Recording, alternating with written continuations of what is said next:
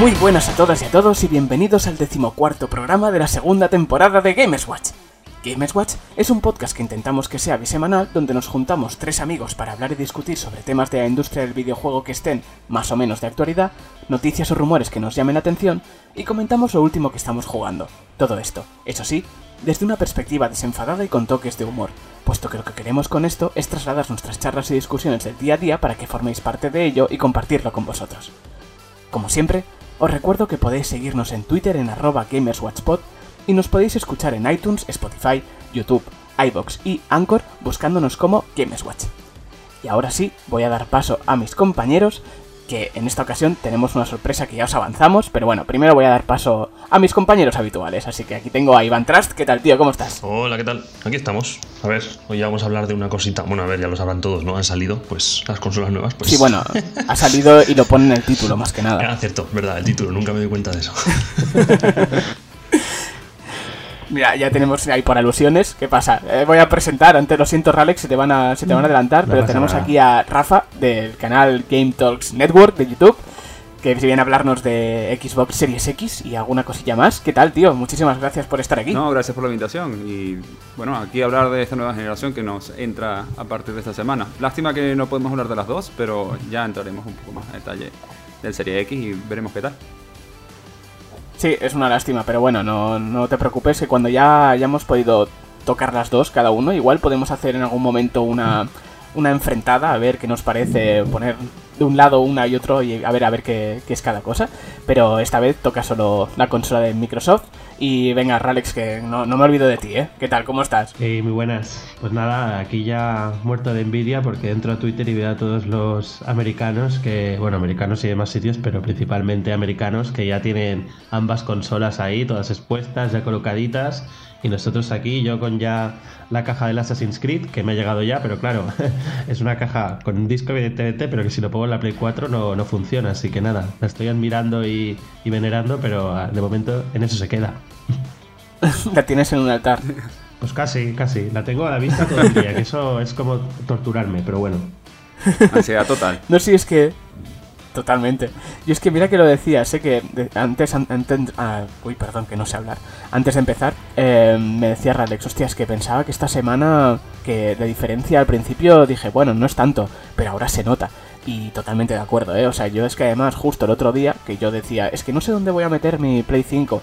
eh, le he hecho ya hueco, tengo ya el hueco ahí hecho, el preparadito para meter la consola.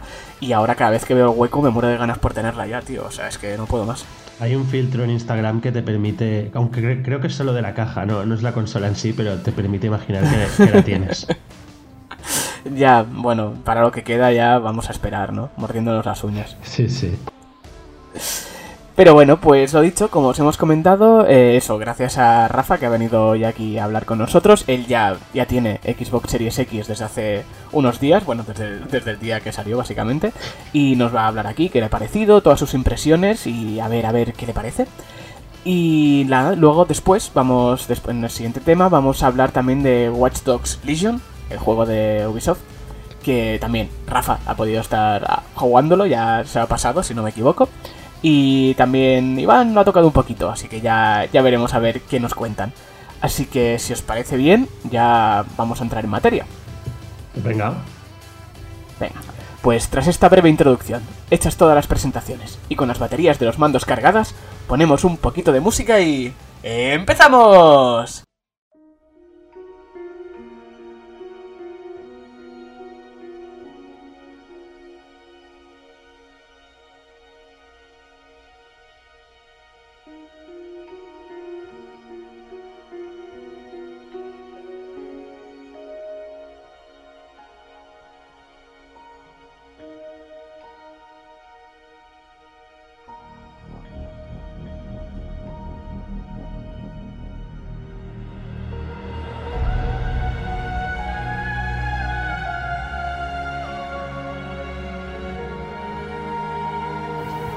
Y empecemos ya con el plato gordo de este programa, que como ya veis en el título y ya os hemos comentado, es Xbox Series X, que lo dicho, Rafa ya la tiene en sus manos, ya ha llevado, lleva unos días con ella, ha podido trastearla, y lo hemos invitado, bueno, para que nos hable de ella. Así que Rafa, por favor, te cedo el testigo y vamos, toma el micro, para ti. Perfecto. Bueno, a ver, yo quería empezar un poco contando la historia incluso desde la compra. Cuando hice eh, la reserva de la compra, igual un poco ah, ya sabiendo de antemano que esto iba a ser un poco lioso, viniendo de cómo fue la del Play 5, eh, pues entré en las diferentes páginas de internet y le di refrescar como 500 veces a la hora que supuestamente era. Pude preordenarla, ¿vale? Pero como todos sabemos, ahora estamos en tiempo de COVID y la cosa se puso un poco complicada una vez entramos un poco en el periodo de, de no, de reserva, sino de transición a la, a la, venta como tal. Yo, por ejemplo, hice mi reserva en Games.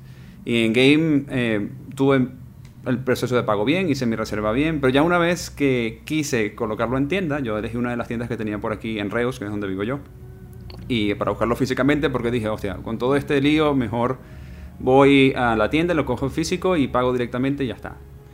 Claro, luego se vino otra vez la segunda oleada y aquí estamos un poco con el COVID confinados de nuevo. Y en Game lo que ha pasado es que me han, han cerrado la tienda que estaba donde yo iba a preordenar la consola, donde le iba a recoger, y me la han pasado otra. Me han llamado como 5 o 6 veces diciéndome que me le van a pasar allí. Dos días antes de tener el lanzamiento de la consola, me vuelven a llamar me dicen, no, es que ahora va a ser online. Yo ahí me preocupé y dije, hostia, no me va a llegar la consola, aquí probablemente voy a tener una semana de espera.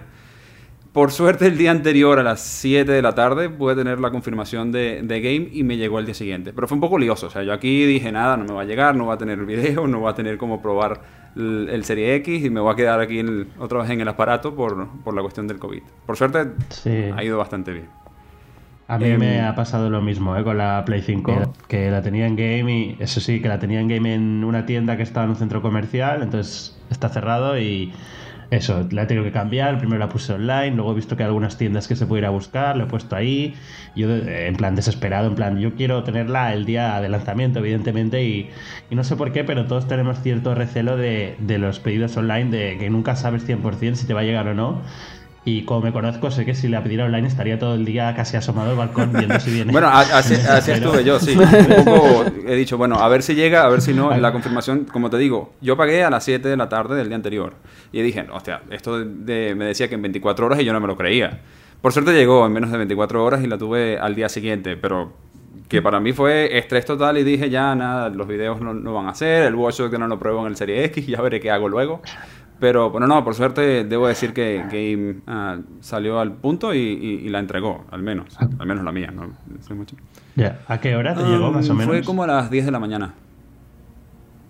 Sí, sí. Ah, muy bien. Sí, sí, fue súper rápido. Me, sorprendí. Más bien, por, eso lo cuento, porque me pareció una experiencia grata. Más allá de toda la, ansiedad que tuve de las veces que me llamaron, porque me decían, ah, sí, que la tienes en tal tienda de, de Reus, pero ahora te va a llegar a esta otra que están en, en el centro de la ciudad, porque sabes, no está confinada ni cerrada. Vale, vale. Tres o cuatro veces me lo dijeron, ya yo no me lo creía. Una vez que me dijeron lo de online, fue, ya, no me lo van a entregar. Yo me quedé sin consola, incluso habiendo preordenado y todo. Pero bueno, nada, todo bien. Y...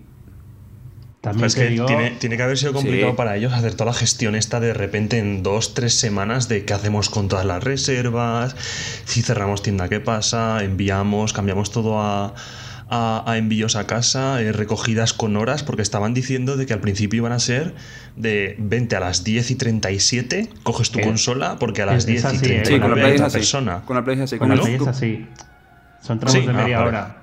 Son tramos con el Serie X no fue así. Con el Serie X podías buscarlo a la hora que querías. Nunca hubo esta franja de horas. Supongo que porque el... A ver, es que Ah, que supongo que porque la cantidad de consolas que, que había, el flujo de, stock para el PlayStation 5 quizás era mayor y tenían que limitar un poco más en la, en la reserva que ah.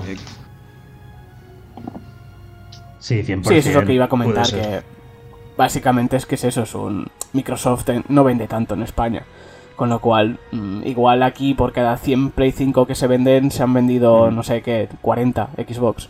Es que seguramente tengas la única Xbox de todo Reus. y, aún, así no me la quería entregar, pero bueno. yo tengo la sensación de que, de que, esta va a vender bastante más de salida ¿eh? aquí en España. Sí, yo, también lo creo. No sé si en el lanzamiento de Play 4 y 3 y, y One fue un 1.5 o un 1.10 Pero yo creo que aquí está recortando bastante. ¿eh? Me da la sensación, no lo sé. Además, hace poco el Tito Phil hizo un vídeo ahí para España en plan de sí, porque el mercado español. ¿Lo visteis? En plan, muchas gracias, que además se despide en castellano y todo. Sí, lo he visto. Sí, o sea, yo, yo, creo que esta generación Xbox va a recortar y sobre todo en sitios como aquí en España, que claramente aquí no jugamos a consolas, aquí jugamos a la Play. O sea, luego está la Nintendo aparte, ¿eh? Pero, pero oye, ojalá sea así, ¿eh? Lo que pasa que, que también he leído por ahí que han enviado muy pocas unidades. O sea, ha hecho este vídeo, pero las unidades que ha enviado aquí están bastante justillas ahora. O sea, sé que de Xbox Series S sí que encuentras en las tiendas. De Xbox Series X creo que es más complicado si no la tenías reservada. Pero bueno, Rafa ya la tiene, que es lo importante. Sí, sí, es lo importante, pero es lo importante. Yo os puedo decir que el tema unidades, al menos de Play 5, que yo la reservé en una FNAC eh, online con recogida en tienda. Y el otro día fui a preguntar, porque fui para otra cosa, y dije de, oye, mm, es por saber, porque lo tengo en recogida en tienda, pero eh, lo dicho, ¿no? Con todo este tema, igual a ver si no voy a poder venir, si he de pedir hora o lo que sea. Y el chico lo miró que me dijo, bueno, es que, a ver, en principio no hay problema, puedes venir y ya está. Dijo, es que es que tenemos reservadas aquí. Y dije, no, pero que no se entienda, la mía es online con recogida. Y me abrió el Excel con las, las consolas de la tienda. Os puedo decir que en esa tienda, y es en centro comercial en Glorias, ahí en Barcelona, ahí en Diagonal, les habían llegado 10 Play 5. ¿Qué dices? Por eso, 8. Por eso digo, ¿eh? 10, 10. Sí, sí. Igual 8 con lector y 2 sin lector. Os lo juro. Que igual tienes la única Xbox de Reus, tío, que eres el... Amo señor de la Xbox de Reus. el elegido. Por, eso digo, por eso digo que es que, o sea, lo de que hay muy pocas unidades no es, no es broma. O sea, es que es eso. Había 10. Era, era una locura. Pero bueno, sí, sí, perdona. Sí, bueno, entonces, para, para mí, de, cara a nuestra llegada europea del Play 5, igual un poco de estar pendientes de esto, porque no sé con la diferencia de, cantidades que haya, igual hay un poco más de lío con el Play 5 que con el, con el Xbox. Por ahora, por ejemplo, a mí la confirmación que me ha llegado para, para el Play 5 va bien y yo la he cambiado online, por si acaso, para que no me vuelva a pasar otra vez de que me estén liando de las tiendas. Pero, pero bueno, al menos con el Serie X, Gaming me entregó. Entonces supongo que a, nivel logístico se está haciendo bien y, creo que podemos tener confianza de que igual las tendremos para, para el viernes que viene. Jueves, cuando llega. Hmm, no, y, y yo he Xbox también el otro día me pasé por MediaMark y fue, además fue el lunes, que Xbox salía el martes y yo el lunes vi, había ya un par de One S y una X ahí en estantería, ¿eh? o sea, para coger. Hostia. Que me sorprendió. Sí, sí, me sorprendió, dije, uy, me fijé y dije, no, no, sí, es la S y... O sea, la, la Series S y la Series X. Porque tenía ahí en la caja que tiene ahí al, al Spartan de Halo. eso es otro tema. Sí, sí, o sea, sí, sí, o sea, eso es otro tema, pero, pero sí, sí, dije, uy, sí, están para un día antes y había para pillar sin. Sí, es curioso, porque a mí, fue, curioso. A mí en la tienda de Game, pero, pero bueno, fui para ver si los podía recoger más bien allí o, o, ver qué pasaba con la reserva y me dijeron que no había físicas, o sea, de ninguna forma, no se podía contener, que las que, las que tendrían allí ya estaban reservadas que si tenía problemas con mi reserva, que fuera para allá y ver si por casualidad alguna no estaba reservada o estaba cancelada en la reserva. Mm. Bueno, sabíamos que esta situación lo iba a complicar todo y bueno, ya lo estamos viendo, ¿no? Cómo va el tema, como comentamos. Pero bueno, lo importante lo dicho, es que tú, lo has conseguido y estoy del otro lado y aquí los puedo ver desde aquí, desde la nueva generación a vosotros que no lo tenéis nada. Todavía. Anda. Eso, restrígalo, restrígalo bien, ¿eh? A ver, he de decir que vamos a ir nosotros tres seguramente. Bueno, vosotros tenéis la Play 5, ¿no? Sí, 100%. Bueno, de hecho, los tres os vais a pillar la Play 5. Yo no me voy a pillar nada de momento, pero la X va a caer, ¿no? O sea, quiero decir. Ah, sí, sí. Tarde o temprano, los cuatro vamos a tener la X. Sí. Hombre, a mí me gustaría, sí, sí. Yo la veo a un año vista. ¿Sabes? Para Navidad del año que viene, más o menos, yo creo que por ahí me va a caer a, a mí. Cuando salga el Halo, supongo. Bueno, va, siguiente. Eh, hablamos de un poco el unboxing y la experiencia de cambio, porque tú tenías la, One X, ¿no? De hecho, yo tenía la versión original del Xbox One, este que parece un VHS.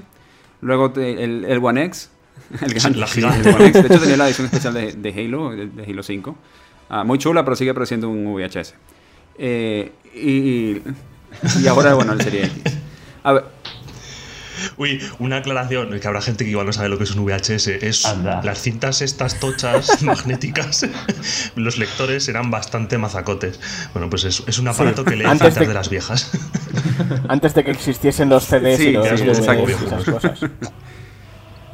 Bueno, debo decir que quizás ya, ya lo habéis visto de alguna manera, incluso lo veréis en mi canal cuando, cuando termine de subir el video del unboxing y las primeras, los primeros días de impresiones. Eh, la caja del Xbox Series X es muy chula porque tú la ves y parece uno de estos productos que son como de boutique, donde tú los abres y tienen diferentes empaques con sus cintas y todo bien, bien cuidado, bien arreglado para que tú tengas la experiencia de usuario cuando saques del unboxing. Está como preparado para que justamente los usuarios todos hagamos un unboxing. de manera que tú tengas la experiencia de sacar tu caja, sacar el control, quitarle los adhesivos, quitarle todos los, plásticos y, las telitas que tiene y, papeles. La verdad es que está muy chulo. A nivel de, packaging, que a mí me gusta mucho la forma en que a, nivel industrial se hace el packaging, eh, está muy bien hecho. La verdad es que como experiencia de usuario en el packaging, excelente. Y, la caja en sí, todo perfecto.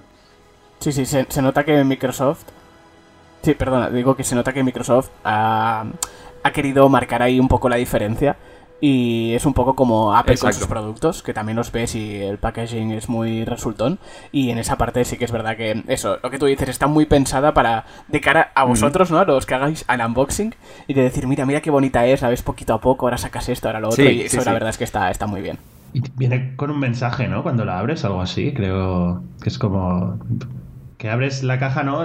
tal como la abres, que es como la típica eh, paquete que la caja de cartón, digamos, la abres hacia afuera la caja queda abierta y ves ahí un mensaje escrito que ahora no me acuerdo qué ponía, pero que era como. Sí, creo que dice Power Your Dreams, que es el eslogan que están utilizando. Eso. Hmm. No sé, me pareció un detalle muy. Sí, es, que, es, que, es eso, son, son, detalles del packaging que no encuentras en cualquier producto. Son productos normalmente como, como dice Van de, de, Apple, que son un poco más de gama de experiencia del, del ecosistema de Apple. Esto va un poco en esa medida. Sí, que forme parte del producto, de la compra. Y no, no sea un abro, saco la cosa que me he comprado y el resto lo tiro. Exacto. Como hizo el de Digital Foundry, el señor ese que abrió la caja de Play 5. Y bueno, dicen que ya estaba rota. que vino así de, entrega, sí, dicen. Ah, eso Si es verdad o no, no sé, pero. claro. No sé, pero. Pero el señor le daba absolutamente igual, ¿eh? O sea, él estiró, vio que estaba rota y dijo, pues vale, la dejo aquí al lado. O sea.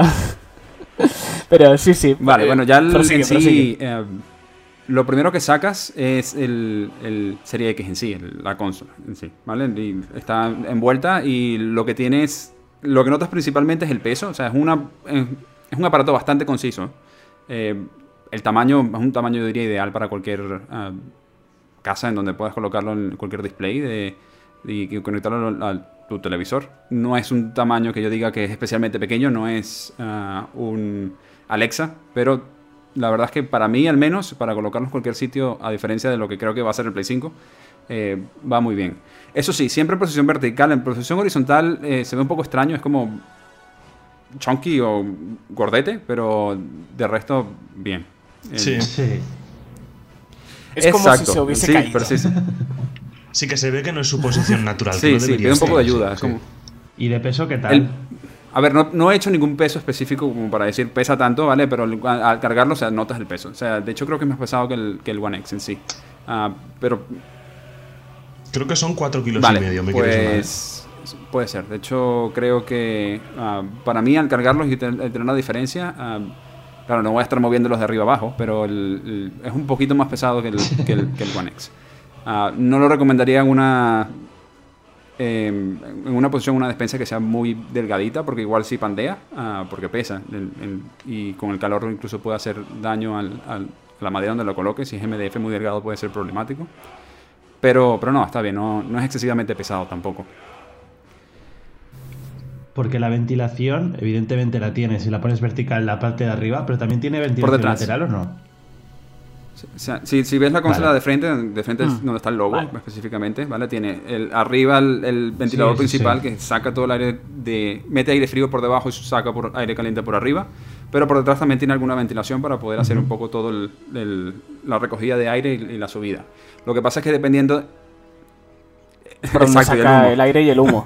Cosa que no es cierto, ¿vale? Pero bueno, ah, hay un video por ahí que dice cómo.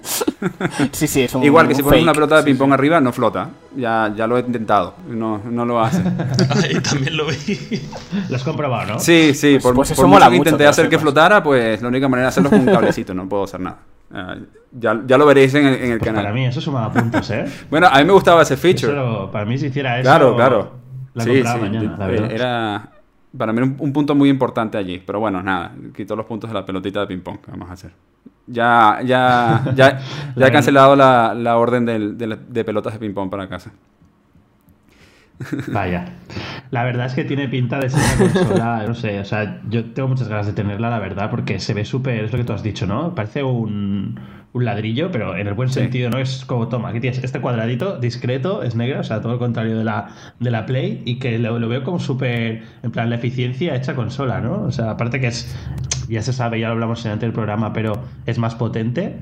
O sea, es como. Han, conseguido un diseño que a mí, la verdad, me, me, flipa. Sí, a mí me da esa sensación de cuando ves una carcasa de móvil que es de esta anti-impacto, que se ve sólida y rígida y que confías en ella es un poco la misma sensación que tengo con, el Serie X. O sea, se ve que es un aparato sólido que si lo golpeo por casualidad no le va a pasar nada, si lo muevo no le va a pasar nada. Es una cosa que, se ve que a nivel de diseño industrial está muy bien hecho, está muy bien pensado. Y, y eso... Sí. Y yo tenía una pregunta. Perdona, ¿puedo? Sí. Eh, dejando a un lado la consola, el, el mando, ¿qué tal es? Porque es prácticamente igual, ¿no? Al, a los de. Sí, si hablamos de que el, el DualSense es una iteración completa, el mando del Series X es, una, es un incremento sobre lo que teníamos en el One X, básicamente. ¿vale? De hecho, durante toda la etapa de vida del One, el mando del Xbox fue evolucionando un poco. Y las ediciones especiales también tienen ciertas diferencias que ya se ven en el, aparato, en el, en el mando del Series X. Si, si, lo coges es un poco más pequeño, de hecho lo sientes un poco más compacto. Hay quienes dicen que se siente más sólido que el del One, porque el One a veces si lo coges se ve, se siente en ciertos aspectos un poco hueco, en cierto, sobre todo en la parte de los triggers y la parte de arriba del mando. Eh, este es un poco más compacto y se siente más pesado. Sí, yo lo tengo para jugar en PC y sí que se nota como como más de mala calidad, como menos compacto, menos sólido, sobre todo la parte esa de los gatillos, la parte de arriba. Esto cambió un poco, esto lo hicieron un poco más sólido. De hecho, todo el, mando en sí es mate y la sensación es un poco más rugosa. Es como ah, anti-resbalante. Esto para que cuando si te suban las manos, si eres de manos sudorosas, eh, no se te resbale. Pues así. Igual, si notas la parte de, de, abajo del, del, mando donde cogen los dedos, Ah, allí puedes también ver que tiene como un troquelado que hace que, sea como más fácil agarrarlo y cogerlo y no se resbale tanto. Igual pasa con los triggers. Cada uno de los triggers tiene un, troquelado específico. Y lo puedes sentir. Depende de cómo te guste tanto la sensación del tacto. De eso es, va a aumentar, va a mejorar o disminuir la experiencia ah, positiva que tengas con el control o con el mando. Pero es básicamente eso. Bueno, pero yo es que tengo. No, que iba a decir que los mandos de la anterior generación en teoría funcionan, ¿no? Me suena, o sea que son todo. Puedes jugar a los juegos con los el mando ese. Si te gusta más el anterior y lo tenías, pues. Sí, de hecho, yo compré el, la edición especial de Cyberpunk, que algún día saldrá el juego, pero ya tengo el mando desde hace tres meses. Este, y lo uso perfectamente en mi serie X. De hecho, ese mando por detrás, el, de Cyberpunk, tiene un. En lugar de un troquelado, lo que tiene es como una textura más de goma. Entonces hace que el antirresbalante sea aún mejor. Ah, que entiendo que es un poco más costoso que para el Serie X. Entonces lo que hicieron fue troquelar el plástico en lugar de colocarle una goma.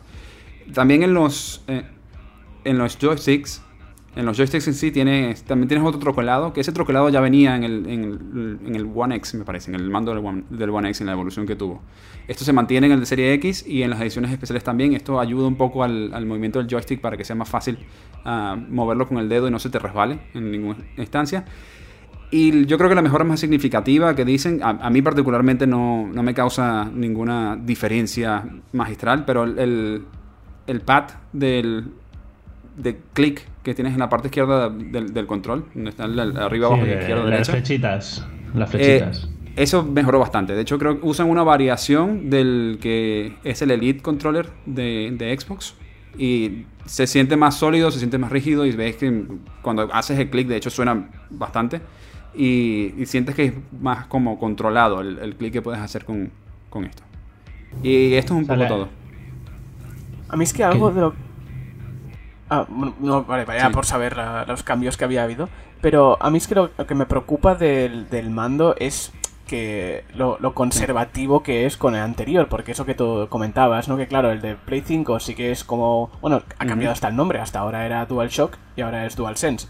Y lo que han introducido, que la mayor mejora que sabemos, ¿no? Que la gente que ya lo ha probado es el tema de los joysticks, ay, los joysticks, uh, los gatillos, que, se ve que, puede hacer cosas muy, muy locas en ese sentido, ¿no? De, eh, claro, que los juegos no lo vayan a aprovechar porque como en Xbox no existe eso... Sí, yo te puedo decir por experiencia, en la generación de la Xbox One, ya los gatillos de la Xbox One uh, tienen una...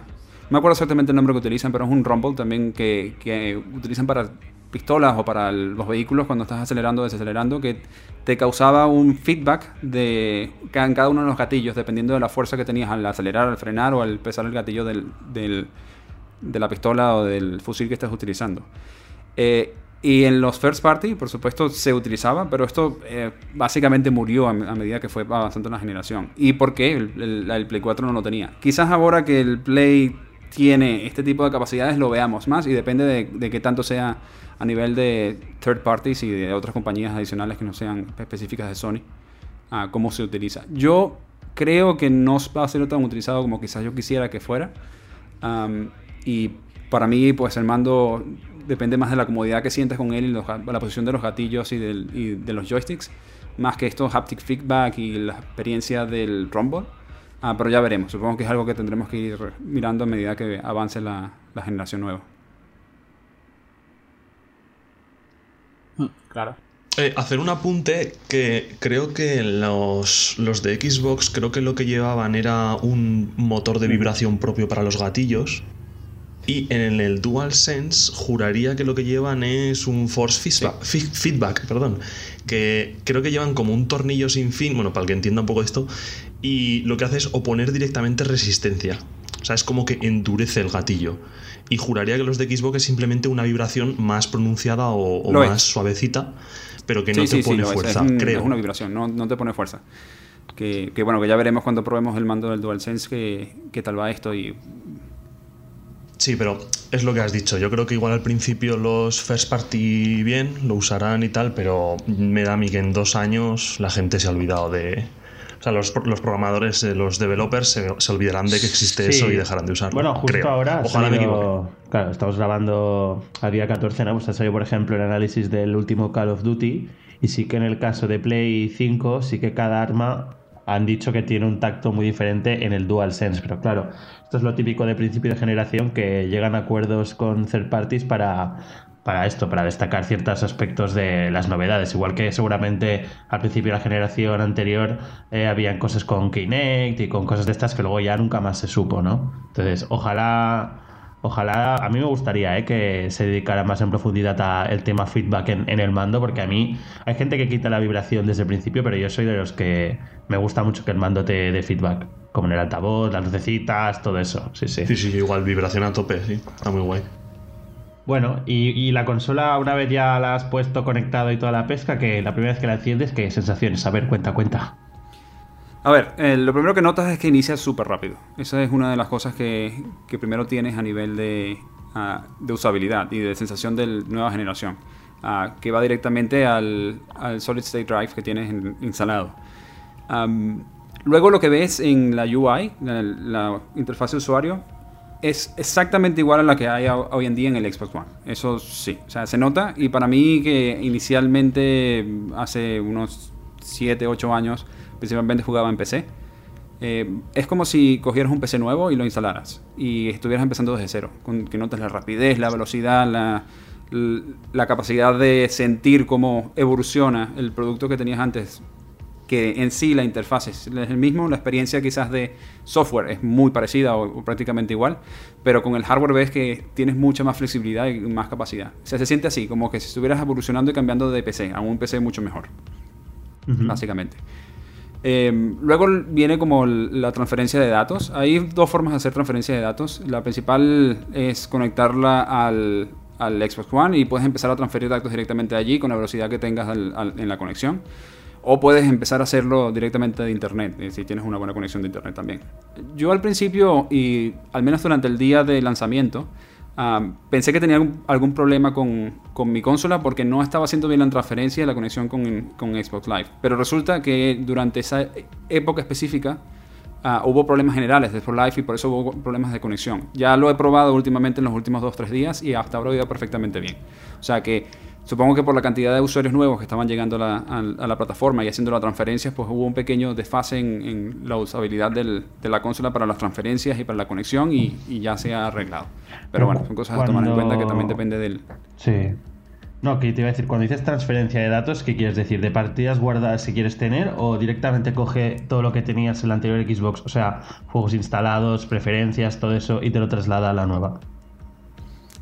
Es básicamente todo. O sea, tú puedes seleccionar qué tanto quieres transferir de la anterior a la nueva. Es decir, juegos, datos guardados y settings. Todo esto se transfiere a la nueva generación. Es como si coges el Apple anterior y el Apple nuevo y todo se va transfiriendo por internet.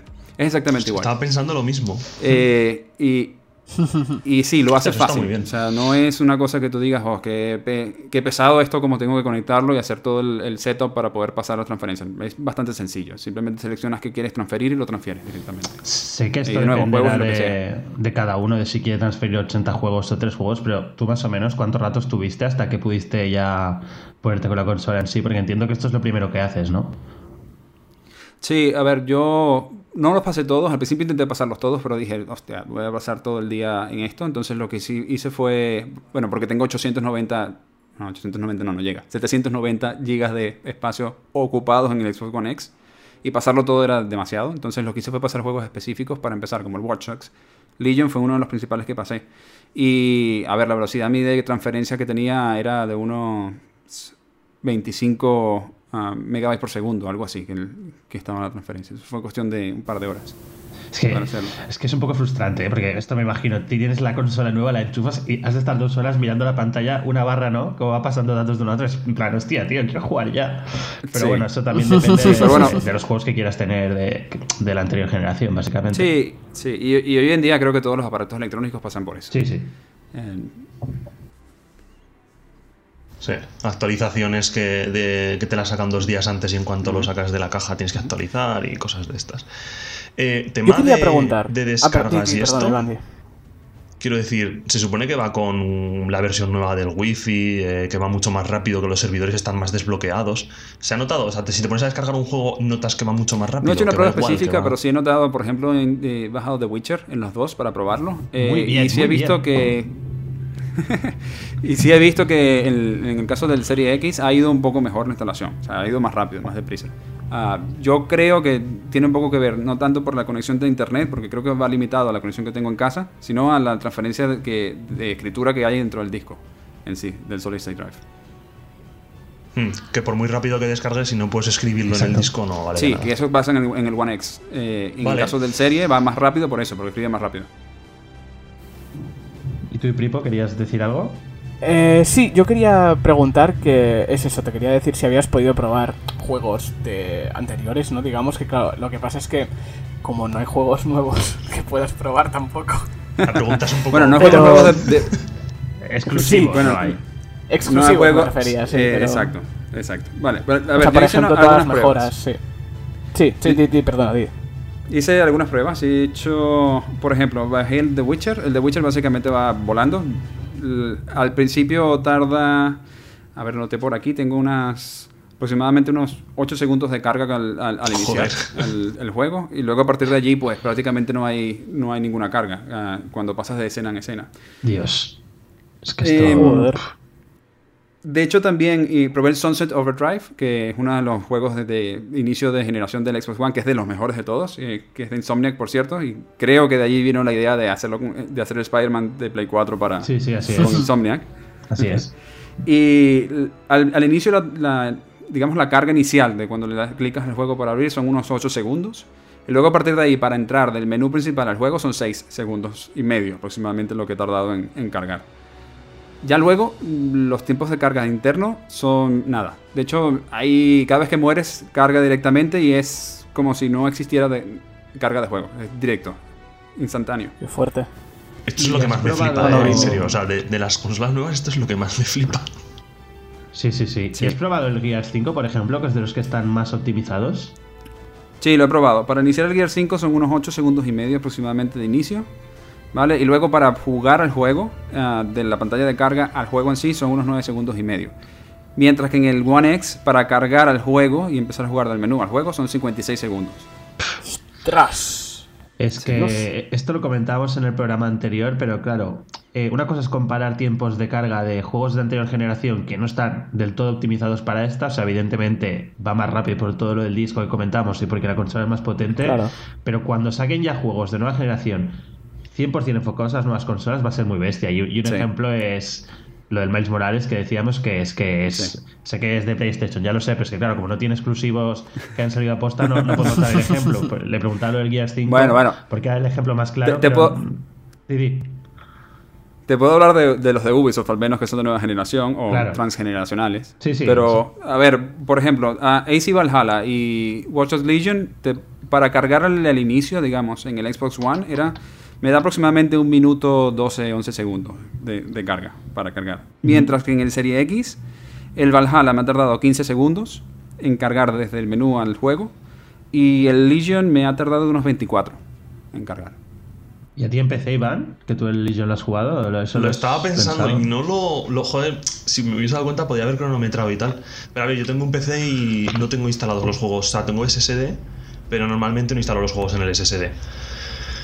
Mm, pues igual lo pruebo que yo os digo para el siguiente programa o algo. Así en plan pequeño apunte. Vale. Pero vamos, ya te digo que, con un disco duro normal no, no, no tiene esos tiempos. De hecho, lo voy a abrir ahora. Venga, a ver si lo vas Le acabo de dar el botón ahora mismo. Bueno, mira, en directo, ¿eh? Madre mía. Prueba en vivo, así se hace, muy bien. Porque lo um, tenemos todo muy preparado. Pero una de las cosas una de las cosas mientras Iván prueba el, el, el de la carga, el que más he notado y que yo sé que parece una tontería, pero es el Quick Resume. Sí, eso quería preguntar yo también. Es otro mundo. O sea, por ejemplo, yo tengo instalado ahora el AC Odyssey y el AC Valhalla, ¿vale? Eh, ambos tardan mucho a nivel de carga inicial, sobre todo en la conexión. Sabes que cuando conectas a los servidores, pues tienes que esperar a los servidores, ya no depende de la consola en sí, sino de la conexión que tengas a los servidores. Y ahí tarda un montón. Cuando utilizas el Quick Resume, digamos que estás jugando a Valhalla, pero quieres pasar a Odyssey para ver algo que estabas allí y comparar, o quieres seguir jugando a Odyssey. Eh, la carga entre uno y otro son aproximadamente unos 6-7 segundos y ya entras directamente al juego, ni siquiera tienes un menú, sino que ya empiezas a jugar, como si lo hubieses pausado. Sí, sí, totalmente. Porque una duda, cuando son juegos que requieren, bueno, esto no es que requieran conexión a internet, pero es lo que tú dices, se conectan con los servidores porque tienen como eventos de, pues ahora hay que matar a no sé cuántos soldados y recibirás una armadura, son cosas como de la comunidad, ¿no? Eh, ¿Se te mantiene conectado a internet todo el rato? O sea, si yo estoy jugando a la Avengers, por ejemplo, que tú también lo tienes, si. Claro, lo tienes para la Play, ¿no? Para Xbox no. Pero bueno, es igual. No sé si has probado con un juego online. Cuando yo vuelvo a entrar después del Quick Resume, ¿sigue conectado a los servidores o se ha de volver a conectar? a ver, yo he probado Anthem, he probado Fortnite y em, The Division 2. Vale, es suficiente.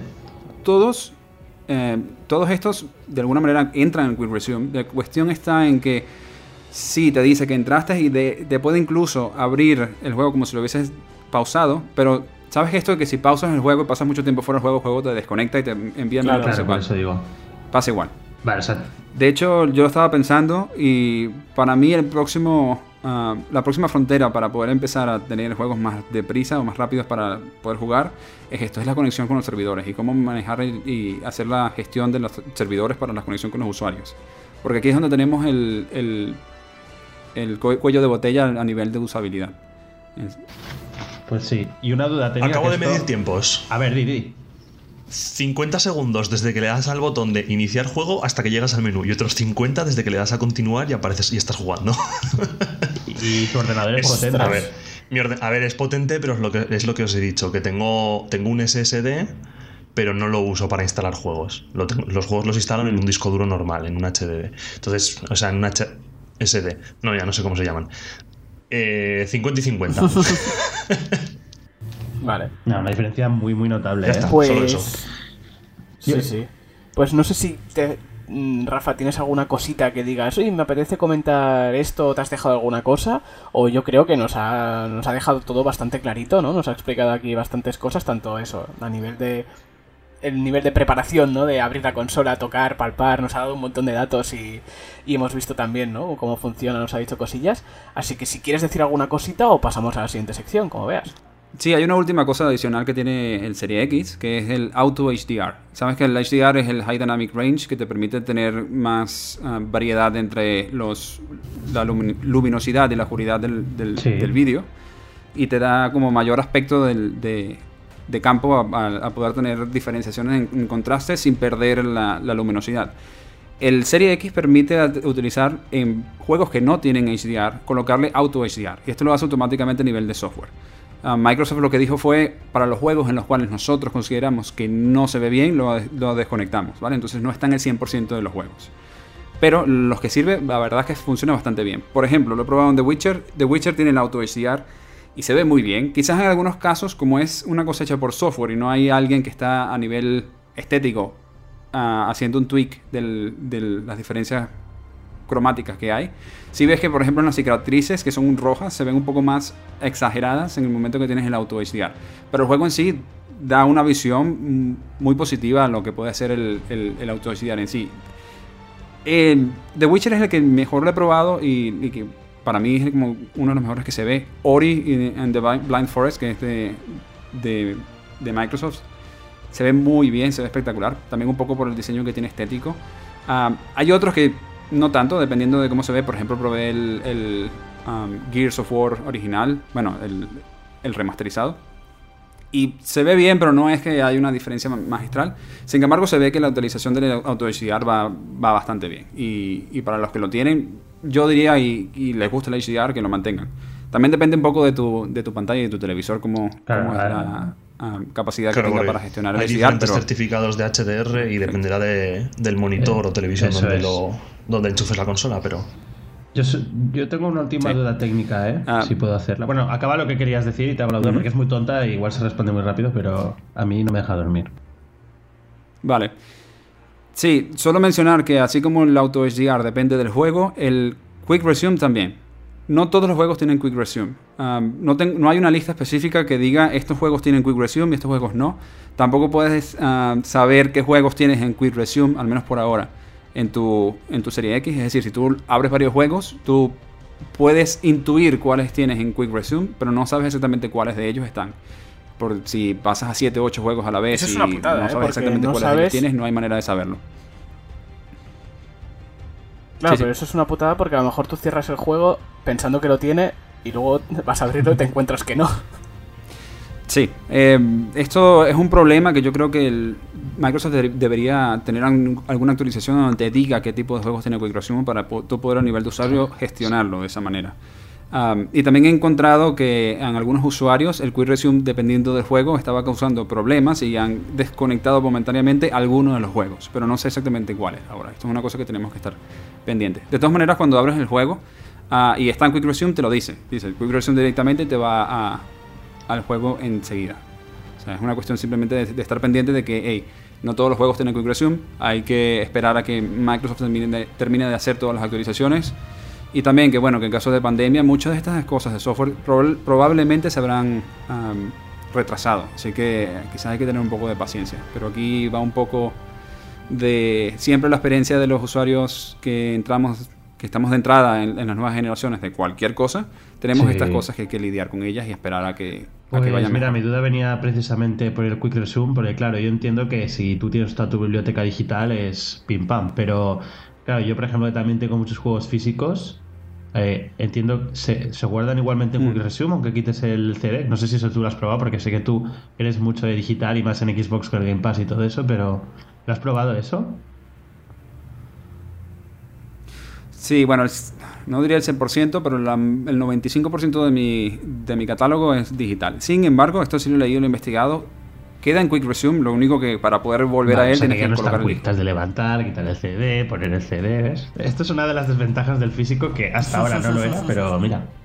Bueno, vale, bien, bien. Pues Sí, a ver, es que hoy en día, por mucho físico que sea, el juego se instala en la consola. O sea, el, disco está para. Ok, tienes el disco, adelante. Pero claro, pero te, te obliga a levantarte y ponerlo, ¿sabes? O sea, igual que pasará con la, con la Play, sí, eso sí, tiempos de carga muy rápidos, sí, los tienes en físico, eh, es de lógica, pero hay que remarcarlo, nadie te evita el tener que quitar el CD y ponerlo y, que entre que lo lee la consola y tal, pues pierdes algo más de tiempo.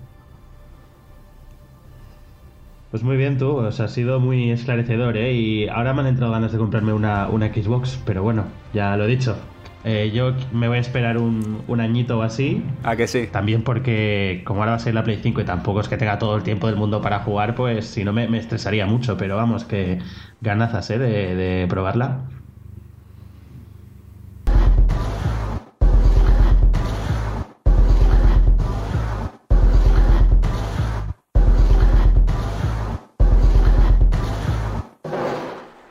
Y ahora vamos a hablar de uno de los juegos que ha salido últimamente y de los que está haciendo uso esta nueva generación. Ya hemos visto tanto en Xbox Series X como en Play 5, la gente que ya, ya la tiene. Y es Watch Dogs Legion, el juego de Ubisoft, que es continuación de los otros Watch Dogs, no es continuación directa, bueno, ahora nos explicará. Pero, pero bueno, ¿qué es eso? Es la misma saga. Y aquí Rafa lo ha podido estar jugando nos va a hablar de ello. Iván lo ha tocado un poquito, también lo, le ha dado un tiento, ya nos lo dijo, y nos va a decir que era parecido. Así que, Rafa, lo siento, pero habías venido a hablar, así que te vuelvo a pasar la batuta y te toca hablar otra vez. Y hablaré, gracias. A ver, Watch Dogs Legion. como bien has dicho, esto es una saga, ¿vale? Este es el tercer juego de una saga. De hecho, este, a diferencia del, segundo, no tiene numeración, lo cual dice que igual aquí se están yendo un poco a, a ampliar un poco la historia. Considero que no hace falta jugar el Watch Dogs y el Watch Dogs 2 para poder jugar el, Legion. O sea, es bastante conciso y está, creo que bastante bien para poder jugarlo directamente. Ahora, ¿qué es Watch Dogs Legion? Watch Dogs es, como muchos juegos de Ubisoft, un juego de mundo abierto, en el cual, en este caso, uh, sigues la historia de un grupo de hackers llamado DedSec y este grupo de hackers, en este específico, eh, a diferencia de los otros dos, en este es en Londres. El primero me parece que era en Chicago, el segundo en San Francisco y este en la ciudad de Londres. la ambientación del juego está, creo que en un futuro medio, no diría lejano, sino que medio, en el cual toda la tecnología ya forma parte directa de la ciudad y está todo integrado como estas cosas que tenemos hoy en día de Internet of Things, todo está interconectado. En este caso, conectado específicamente por un sistema operativo que llaman CityOS, que permite al grupo DedSec poder hackear cualquier cosa del, entorno, luces de, ah, de, tráfico, también puedes hackear cámaras de vigilancia, drones, uh, coches, y todo va directamente conectado allí. Así que le permite tener un poco de un playground o una caja de juego directa al equipo de DedSec para hacer de las suyas. ¿Qué pasa? Esta historia específica comienza con un grupo de Dexe que está en Londres, que al principio, digamos, eh, están bien considerados, pero por culpa de unos antagonistas que están allí en el juego, ellos son desmantelados y culpados como terroristas del juego. Y a partir de allí, la, el objetivo principal del usuario, o del jugador en este caso, es reconstruir DexSec. Y aquí entra la mecánica principal del juego y que ha sido la principal punto de venta para este Watch Legion, que es que puedes reclutar a cualquier personaje no jugador del juego. Es decir, cualquier personaje que veas en Londres puede ser reclutado. Aquí entre comillas, porque los antagonistas y los personajes que son directamente aliados y que forman parte de la historia no pueden ser reclutados, pero todos los demás están a, nivel abierto para el jugador. Y puedes tener, creo que en mi caso eran unos 46 o 47 reclutas que puedes tener en tu... ¿Y vale la pena tener tantos? O sea, prefiero... Mm, esto es un reclamo, es lo que tú has dicho, es el principal reclamo comercial, lo de que a mí es lo que más curiosidad me da, lo de Recluta a todo el que quieras, pero realmente eh, el juego te empuja a decir, pues voy a reclutar a 46 porque son todos tan diferentes, tan de esto, o, es más eso, un reclamo y ya está. Sí, lo hace. En mi, en mi, experiencia, sí. Ahora, una cosa es los que tengas en recluta y otros cuantos de ellos utilizas. Pero ya ahí depende de los atributos que tienes de, cada uno de los reclutas que están. Claro, porque las habilidades, entre comillas, habilidades especiales, porque lo he jugado como tres horitas así, en plan de, este hackea más rápido, este mm, eh, es mejor a combate, este tiene de serie una ametralladora super tocha. Hay tantas diferencias de este tipo de mejoras o pluses que tienen cada personaje como para decir, mm, mm, necesito 40 tíos para pasarme el juego. O igual con 5 bien diferenciados te puedes pasar el juego perfectamente. O sea, quiero decir, te empuja el juego ¿Y, lo necesitas el usar tantos personajes o con cinco bien hechos te sobran? Bueno, aquí entra una cosa que para mí es importante del juego. aunque la historia te dice que tú estás controlando a un agente de DexSec para tener, digamos, el control de la ciudad y hacer la resistencia a los antagonistas, realmente lo que, lo que eres es todo el grupo de DexSec. Y eso se aúna a la mecánica, en la cual mientras más agentes de DexSec que se especialicen en diferentes cosas tengas, mejor dinámica puedes tener en tu equipo para poder gestionar tanto los tiempos de, espera para cuando caen los, los reclutas y puedes sacarlos de la cárcel o puedes tenerlos, por ejemplo, en el hospital y cuánto tiempo de espera están en el hospital. Esto depende de los atributos de los reclutas que tengas en tu grupo de DexSec. Por ejemplo, si yo tengo... Yo normalmente utilizo tres o cuatro que son ah, del estereotipo espía y sicarios que son un poco nivel cuerpo a cuerpo, porque me gusta, me gusta utilizarlo a nivel de las misiones específicas en campo. O sea, yo salgo por allí y voy y caigo a, tiros o a, piñas a los, a, los enemigos con, con, estos tipos de personajes. Pero en el background tengo que tener un sanitario o un enfermero para que sea más rápido. Si alguno de ellos cae, pueda utilizarlo nuevamente, porque ellos quedan deshabilitados una vez que caen incluso pueden ir a la cárcel, entonces necesito un abogado que lo saque de la cárcel también, por tanto necesito tener suficiente influencia con los abogados para poder sacarlos rápido de la cárcel. Incluso un político también sirve para eso, entonces mientras más reclutas estos estilos que tengas, que son yo diría de soporte, mejor los atributos que tienes en tu grupo de DexSec. No es que lo vas a utilizar a todos, porque por ejemplo yo nunca he utilizado al abogado. O sea, el abogado lo recluté y ahí está. Está en el background, como normalmente están los abogados, haciendo el trabajo por detrás. Pero este, en, son necesarios. O sea, para mí, otras cosas que hago, a mí me gusta muchísimo la disposición que tiene el juego para permitirte personalizar a los reclutas en cuanto a moda y, ropas y armamentos y cosas que les puedes poner, incluso las máscaras que utilizan cada uno de ellos. Y esto tiene su coste y si tienes, por ejemplo, modistas o personas que son ah, representativos a nivel de moda o influencers, te cogen descuentos en, las tiendas. Entonces, mientras más acumulación de estos tipos de atributos tengas en el, en el equipo, mejor. Y luego ya entran cosas como, por ejemplo, hay un tío que es eh, hipnotista y entonces puedes hipnotizar a los enemigos para que se ataquen entre ellos. La ¿no? También, que le puede dar un infarto. No, no, sí. Está claro que, que van a, Me imagino que juegan mucho con poner personajes así estrambóticos que te hace gracia tenerlo por el simple hecho de que es un tío ultra raro, ¿no? Como el tío este, pero el juego, por ejemplo, ahora estoy jugando al Dishonored 2, ¿no? Que, que me recuerda un poco a Watch Dogs en el sentido de que tú las misiones las puedes enfocar desde muchos puntos de vista, desde el sigilo más extremo que no te vea ni una vez, a voy ahí mato a todo el mundo, a uso habilidades más de un tipo. Entonces, el Watch Dogs este en teoría te lo vendían así, ¿no? Que tú la misma misión la puedes hacer, como tú has dicho, con el sicario matando a todo el mundo a tiros, con un hacker eh, pues cogiendo cámaras, ejecutando a la gente no letal, o yo que sé, con un tío en, subido en un dron. Entonces, ¿eso es así de verdad? ¿Todas las misiones se pueden hacer de diferentes maneras? ¿O es más que la misión se va a hacer de una manera y tú te has de adaptar buscando a la persona que, haga, que haga la misión esa? O sea, si es una misión de acción, no, la de hacer de acción sí o sí. O sea, no es que yo escoja cómo hago la misión. No, son totalmente flexibles. Lo que pasa es que llega un momento en que, como todo ah, misión de mundo abierto, Ah, llegas a un punto en que hay enemigos que vienen, oleadas de enemigos que vienen, que tienes que atacarlos de alguna manera a nivel o con armas de fuego letales o con armas no letales, pero tienes que utilizarlas en algún momento. Ahora, cómo tú utilizas las herramientas que tienes, dependiendo de tu personaje, eso depende. Ya es cosa tuya. De hecho, aunque tengas ah, personajes de soporte como la enfermera que tengo en, mi recluta, ella utiliza los Electroshock. ¿Cómo se llaman estos? Los. Eh, eh, exacto, los, puntos de electroshock que utiliza para el, paro cardíaco, ella utiliza para el ataque cuerpo a cuerpo. Y lo importante es saber cómo manejarlo a nivel de cuál es tu estilo de juego, qué es lo que a ti te gusta a, nivel de tu juego y eso es lo que tienes que explotar. Mm, no sé, a mí particularmente porque me gusta ese tipo de juego quizá un poco agresivo. Pero sí es verdad que dependiendo de la misión que, a la que voy, igual me va mejor el hacker porque utilizo los robos de arañas que son súper útiles ah, en este juego y hago toda la misión con el robo de araña directamente.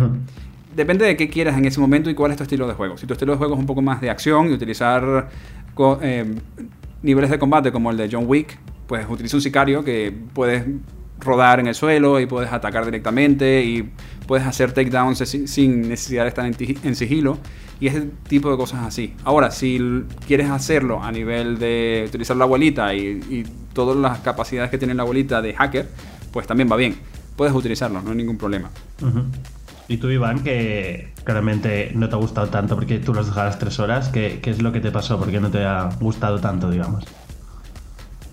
La historia, que no me... O sea, la, ambientación un poco porque no me van mucho esos juegos de futuros pero que no son muy futuros. O sea, quiero decir, este juego que puede estar ambientado 20, 30 años adelante. O sea, ha avanzado la tecnología y tal, pero no ha cambiado tanto como puede ser un cyberpunk. Sí. Entonces, ese tipo de ambientaciones a mí no me llaman del todo.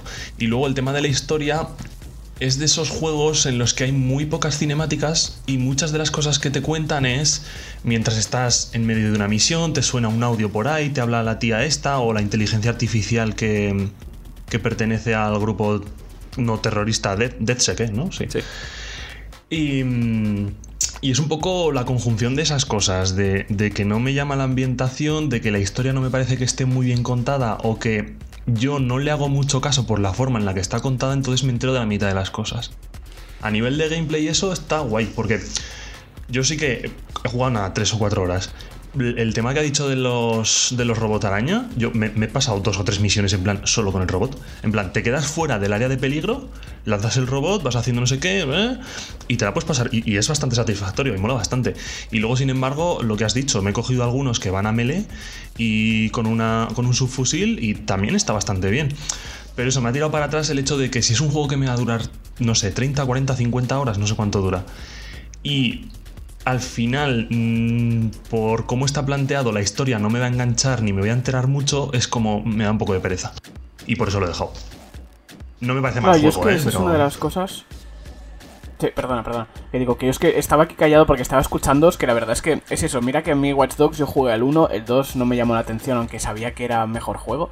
Y este, bueno, ni fu ni fa me daba bastante igual. Pero la verdad es que Rafa, tal y como has vendido el juego y todos los personajes y el gameplay y tal, me ha llamado bastante la atención y estaba yo aquí escuchando atentamente. Pero es eso, una de las cosas que lo que comenta Iván, que me echaba más para atrás, es el tema este de la historia que yo quería preguntar, que ya lo has dicho, bueno, has dejado claro al principio, pero al ser tantos personajes, que son eso, todos aleatorios, ¿no? Digamos, o que tú vayas a coger en cada partida y cada uno va a coger una cosa y tal, claro, todo el tema de la historia te queda como muy diluido. Sí. Y, y, claro, es algo que a mí también, como dice Iván, que eso que le ha pasado a mí me echa para atrás, porque son, bueno, puede, puede, igual es muy divertido y hacer misiones y tal con, que, con lo que has dicho, ¿no? Yo qué sé, coger a la, sí, sí, lo es, la yaya, ¿no? Estas cosas. Sí, sí, por eso digo, pero sí que igual el tema de historia a mí también me pasaría lo mismo y me acabaría cansando un poco, entre comillas, ese sentido de decir, uy, es que no, veo que la, historia está tan, tan diluida que, no la encuentro, ¿sabes? a ver, em, un poco para, entrar en el tema de la historia. Mm, yo estoy de acuerdo en que la historia no es la engancha demasiado. De hecho, hay cosas que son interesantes en el punto, puntos álgidos de la historia. entiendo por las tres horas que llevas de juegos no has llegado todavía allí. Depende de, de, la facción que hay. ahí voy a decir tres facciones principales y algunas que otras que se, que se van desvelando en el juego. Y lo que pasa en sí es que la mecánica principal del juego entra en choque con la historia y cómo narrar la historia. A mí me da la impresión, y este es un poco el sentimiento que tenía mientras jugaba, y, mira que yo soy de historia, de hecho no me gustan juegos como Demon Souls o Dark Souls o cualquier Souls en que son más jugabilidad que historia que no hay para nada. Yo voy más hacia los juegos de historia. En este caso, me he sentido un poco desconectado porque es como si estuvieras en un parque temático, ¿sabes? Estas atracciones en las cuales hay un tío que está allí haciendo su guion y te está viendo, pero tú no sientes ninguna conexión con el tío. O sea, es como que tú no estás allí, estás hablando con la pared realmente. Y así se siente un poco la historia y las interacciones con los personajes no jugadores, que son parte de la historia. Y aunque hay cosas que son interesantes y que no es que sean totalmente novedosas, pero que son interesantes a nivel de, de motivaciones de los antagonistas o de cómo algunas decisiones que han tomado los antagonistas son y por qué están allí. Aunque estos son un poco interesantes para ti como jugador, no tienes ninguna conexión directa con ellos. Y esto hace que te sientas un poco apartado. De hecho, a mí lo que me enganchó de este juego fue más la jugabilidad en sí y los diferentes personajes que puedes tener y buscar el recluta que yo más quería. Entonces me la pasaba por la calle viendo, oye, este tío tiene tantas habilidades que me pueden causar, este tío es un sicario y tiene todas estas otras. E ir reclutando mi equipo de DeadSec. Esto fue lo que me enganchó. Y luego personalizarlos y hacer cada uno decir, ok, este lo voy a utilizar para tal cosa, aquel, aquel otro lo voy a utilizar para otra. Este abogado tiene eh, mejor capacidad de, de estar en mi equipo porque además de que me saca más rápido de la cárcel, tiene un coche super guay. Este tipo de cosas son, son las que me mantienen enganchado al juego. Y es lo que a mí me han hecho pasar la historia en sí. Pero es jugabilidad, claro. lo que diría en sí. 100%, ¿no? ¿Cuánto, cuánto dura? Más, ¿O cuánto te ha durado yendo, pues no sé, que si has ido a muchas secundarias, te has ceñido a la principal? Bueno, de hecho en este juego fue uno de los juegos que más jugué eh, actividades secundarias al inicio del juego en lugar de la historia. Normalmente paso la historia y luego hago las actividades secundarias si hago alguna. En este caso fue al revés. Hice las secundarias y luego prácticamente fue que hice las principales. Que ese yo tendré unas 40 horas de juego, sí, 42. Es largo, es largo, ¿eh? Porque la, Xbox no te sí que te calcula, mm. ¿no? El tiempo de juego, ¿lo puedes ver? ¿Eso? Ah, creo que sí, pero te lo haces en comparación con otros jugadores. Y en este caso creo que no tengo nadie en mi, en, mi nivel ah. de, amigos que tienen el, el Watch al mismo tiempo jugando en el One X. Porque mayormente, debo decirlo, jugué en el One X y luego cuando llegó el Serie X, terminé de pasarlo en el Serie X. Ah, es verdad. Que vale, pero para poder verlo tienes que serlo así. A nivel mejoras, claro, es lo que te iba a decir. ¿Y, ¿Y cambio lo notaste? Eso te iba a decir. ¿Lo, compraste en digital, has dicho, o en físico? Sí, en digital. Vale, entonces te has bajado la nueva versión digital, ¿no? O sea, no es que instales un parche ni nada, sino te bajas una versión totalmente nueva en digital. Sí, o sea, el esto no lo hablamos en la parte de la consola, pero está lo del Smart Delivery del, del Xbox. Esto suena a mucha cosa de marketing, ¿vale? Pero realmente lo que hace es que tienes la base del mismo juego y lo que hace el Smart Delivery es que te seleccionas paquetes de ah, optimizaciones que puede haber dependiendo de la consola.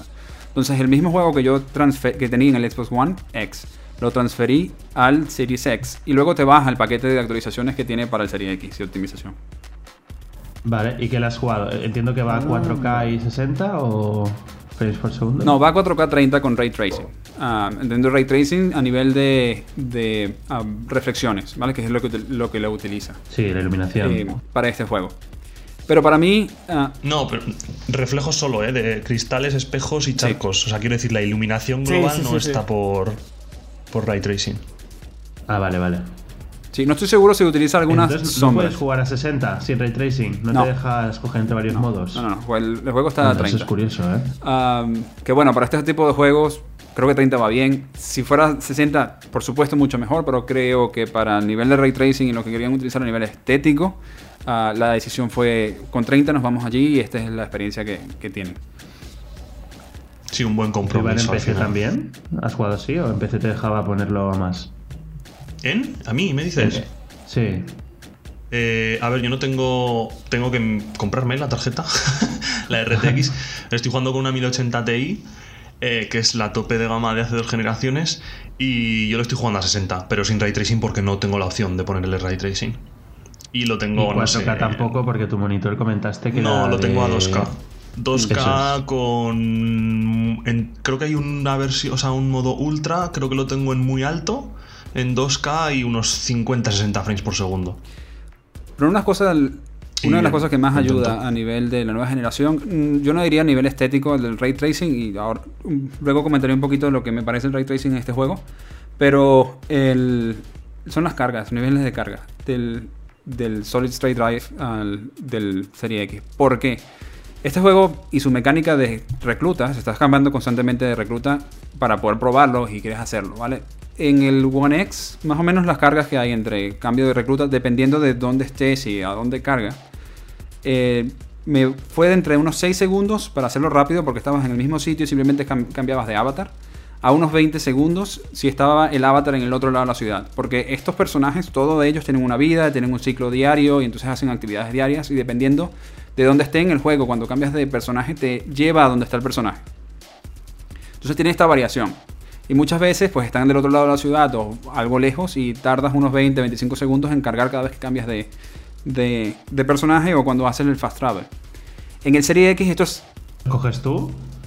O, depende de dónde esté el personaje. Bueno, es que depende de dónde esté el personaje. A veces el juego te permite, si estás en una misión, por ejemplo, y cambias de recluta antes de entrar a la misión o a las afueras de la misión, porque no puedes cambiar mientras estás dentro, eh, te carga el avatar cerca de la misión. No exactamente en el mismo punto donde cambiaste, sino como que si estuviera parado cerca, esperando a, ser llamado. Vale, vale. Eh, pero cuando estás en el mundo abierto, pues te envía a donde está el personaje. Es un poco mix, depende, sí, depende un poco del personaje, de dónde esté, si está activo o no, pero en general esto lo hace el juego considerando la dinámica que tiene cada uno de los reclutas. Y claro, ¿Y qué querías comentar del ray tracing? Ay, perdona, perdona. Termino. claro, la diferencia que hay de carga, que son de 20 a 6 segundos, hace que sea mucho más fácil la transición de cada uno de los reclutas y el fast travel, que también son 6, 8 segundos entre cada uno. Entonces, la jugabilidad se hace mucho mejor y te permite experimentar más, porque no tienes la barrera de carga que digas, hostia, es que eh, no va a cambiar porque me va a tardar más cambiando que haciendo yo esto que estoy haciendo ahora mismo con el recluta que tengo.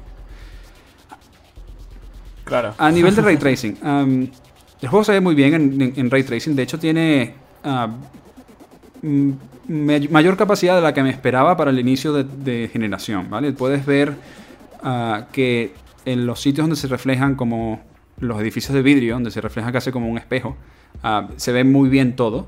No llega a ser tan bueno como hacerlo en PC con una capacidad de settings high o ultra, eh, están aproximadamente entre medium y low, dependiendo de la, del setting que tengas en, el PC y en, el Serie X.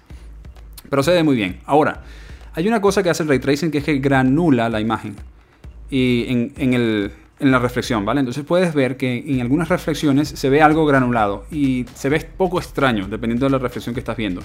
Y esto se ve más acentuado cuando estás en el, en el río Tames y ves el ray tracing que se hace sobre el Tames se ve tan granulado que se ve todo el mar un poco granulado. Esto no me gusta tanto. A nivel estético no, es tan agradable, por lo menos a mi vista. También depende de, cada, la vista de cada quien y cómo considere esto. Uh, la utilización del ray tracing está muy bien, pero creo que requiere un poco más de optimización. Y en este caso me parece que es que están escalando las texturas del ray tracing dentro y cuántos rayos están haciendo en, el, en este caso en el agua y causa esta granularización. Pero igual es una cosa de, update.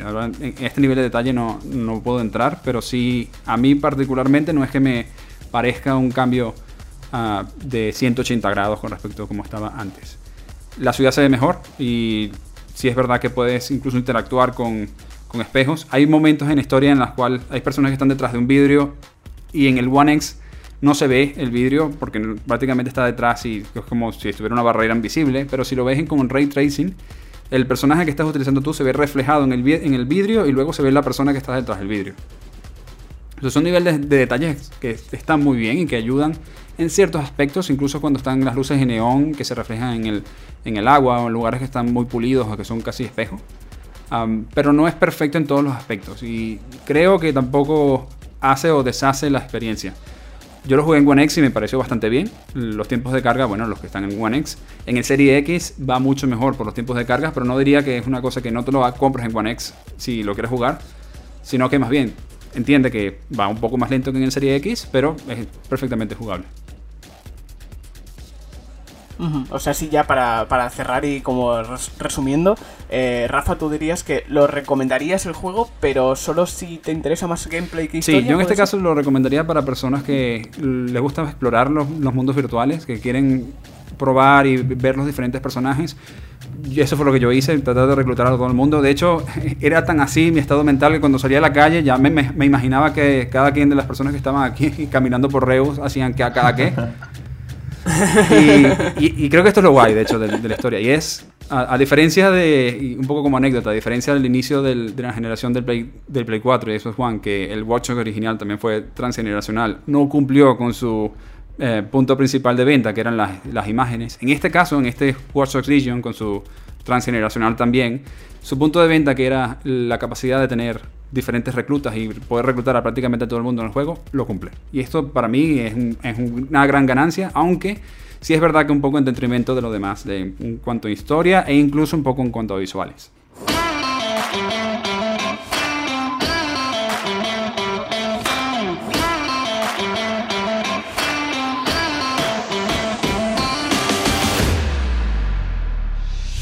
Y hasta aquí el programa de hoy, pero esta vez, antes de acabar de despedirnos, vamos a leer una preguntita que nos han dejado por Twitter, el amigo Mark Rec, que nos ha dicho con el hashtag pregunta gamerswatchera. Dice, con el upgrade a nivel gráfico de la nueva generación de consolas, ¿qué valoráis para decantarnos por los juegos de una u otra? ¿La jugabilidad? ¿Historia del juego? ¿Mecánica? ¿Compañía que hay detrás? O sea, además tiene que ver con lo que justo hemos comentado, por ejemplo, ahora con Watch Dogs, así que vosotros, mm, ¿cuál es vuestra opinión? Pues empiezo yo. O sea, venga. O sea, es que no, acabo de entender bien la pregunta en el sentido de si va, si me lo cojo el juego para Xbox o para Play, que en este caso, eh, pues en mi caso. No. ¿Hacia dónde va la pregunta? No, yo lo que, lo que.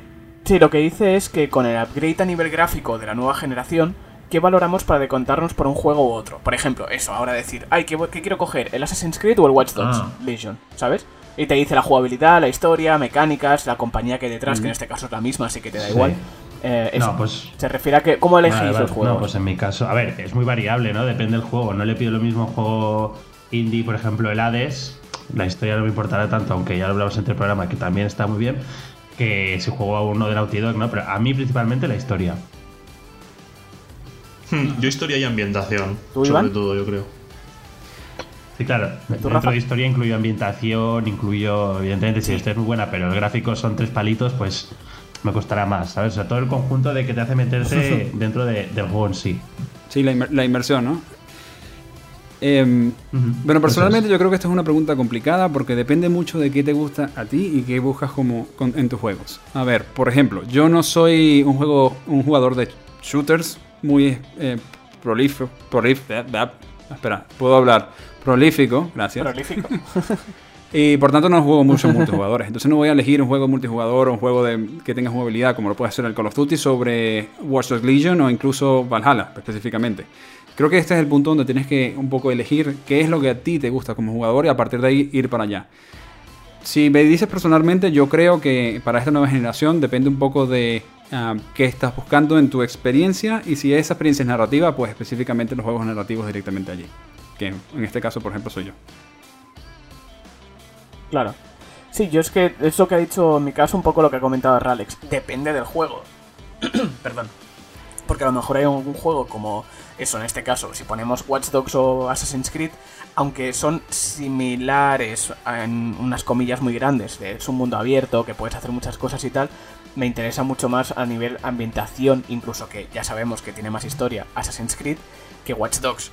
Pero sí que igual, por ejemplo, hay veces que la compañía que está detrás también cuenta, porque a lo mejor dices, uy, mira, este juego que saca esta compañía, aunque ya no, no te digo Activision o Ubisoft, sino algún juego indie, dices, me interesa porque son estos los que están detrás. Y a lo mejor ya solo por eso te llama la atención. Es que varía mucho, o sea, no puedo elegir porque es eso. A lo mejor uno lo cojo porque me interesa más jugabilidad, otro por historia, o sea que es que no, no, puedo mojarme, lo siento. Y también recalcar que en mi caso, si ha de ser un juego online, es jugabilidad 100%. Por ejemplo, el Overwatch que hemos hablado ahora, el Warzone, esos los juego porque me encanta la jugabilidad. Pero para mí es diferente jugar online que jugar single player. Single player, historia. Si es online, jugabilidad 100%. Pues no sé, esperamos haber respondido a tu pregunta, Mark. Muchísimas gracias. Por cierto, os vuelvo a recordar que podéis enviarnos esas preguntitas eh, por Twitter o por mensaje directo, por los comentarios de YouTube, de Spotify, donde queráis. Eh, así que es eso, muchas gracias. Ahora sí que yo creo que ya tengo que despedirme de vosotros, lo siento, porque sabéis que nos tiraríamos aquí, vamos, cuatro horas hablando sin parar, y más ahora con todos los, todo lo que sabemos y la nueva información y las consolas y todo lo que hay. Pero primero voy a despedirme aquí de Rafa y de darle la oportunidad de que, bueno, haga un poquito de publicidad, tío. Aprovecha. Bueno, los invito a todos a pasar por mi canal de YouTube. Es Game Talks Network. también tengo cuenta de Twitter at Game Talks Net. Y bueno, allí tengo reviews de varios juegos que he tenido durante este año. Estoy empezando, así que por ahora creo que llevo unos 10 o 11 reviews. Básicamente explorando no solamente Xbox, sino eh, tanto Xbox como PlayStation, en todos los más relevantes que he podido jugar durante este año. E incluso intento poner un poco de gameplay allí y la idea es ir un poco yendo hacia más y tener uh, videos sobre ray tracing, videos sobre capacidades de las nuevas generaciones y un poco de conversaciones y crear también un poco de conversación por allí. Así que ir a verme, por favor, os invito. Y muchas gracias por la invitación aquí al podcast y me la, me la he pasado muy bien y espero que vosotros también. Hombre, a ti por venir, o sea, ya sabes que a partir de ahora esta es tu casa, así que cuando quieras estás más que invitado para hablarnos de, todo, lo que sea, juegos, eh, comentarios de cualquier debatito, lo que quieras, estás más que invitado. Muchísimas gracias a ti por venir y traernos toda esta información. Y lo dicho, sí, sí, pasaos por su canal, ya lo, pondremos también en descripción, yo ¿eh? lo pondremos ahí en la Muy bien, muy bien. Yo también, sí, sí, yo me lo he pasado y ya me he suscrito, así que... pues eso, muchísimas gracias a mis compañeros, Ralex e Iván, tío, yo me lo he pasado muy bien también, espero que vosotros también. Sí, sí, y la vez que nos escuchemos ya será con todos metidos dentro de la nueva generación. Iván ya lo estaba porque tenía un PC tocho, así que ya lo contamos también como que estaba dentro, así que... Exactamente. Pues antes de irnos, os recuerdo que podéis seguirnos en Twitter, en arroba GamersWatchPod, y nos podéis escuchar en iTunes, Spotify, YouTube, iBox y Anchor buscándonos como GamersWatch. Así que lo dicho, muchísimas gracias a todos por estar ahí otra semana más y por escucharnos. Esperamos que os haya gustado y os hayáis pasado bien y os hayáis entretenido. Muchas gracias a mis compañeros, muchas gracias a Rafa y nos vemos en el siguiente episodio de GamersWatch. Adiós. Chao.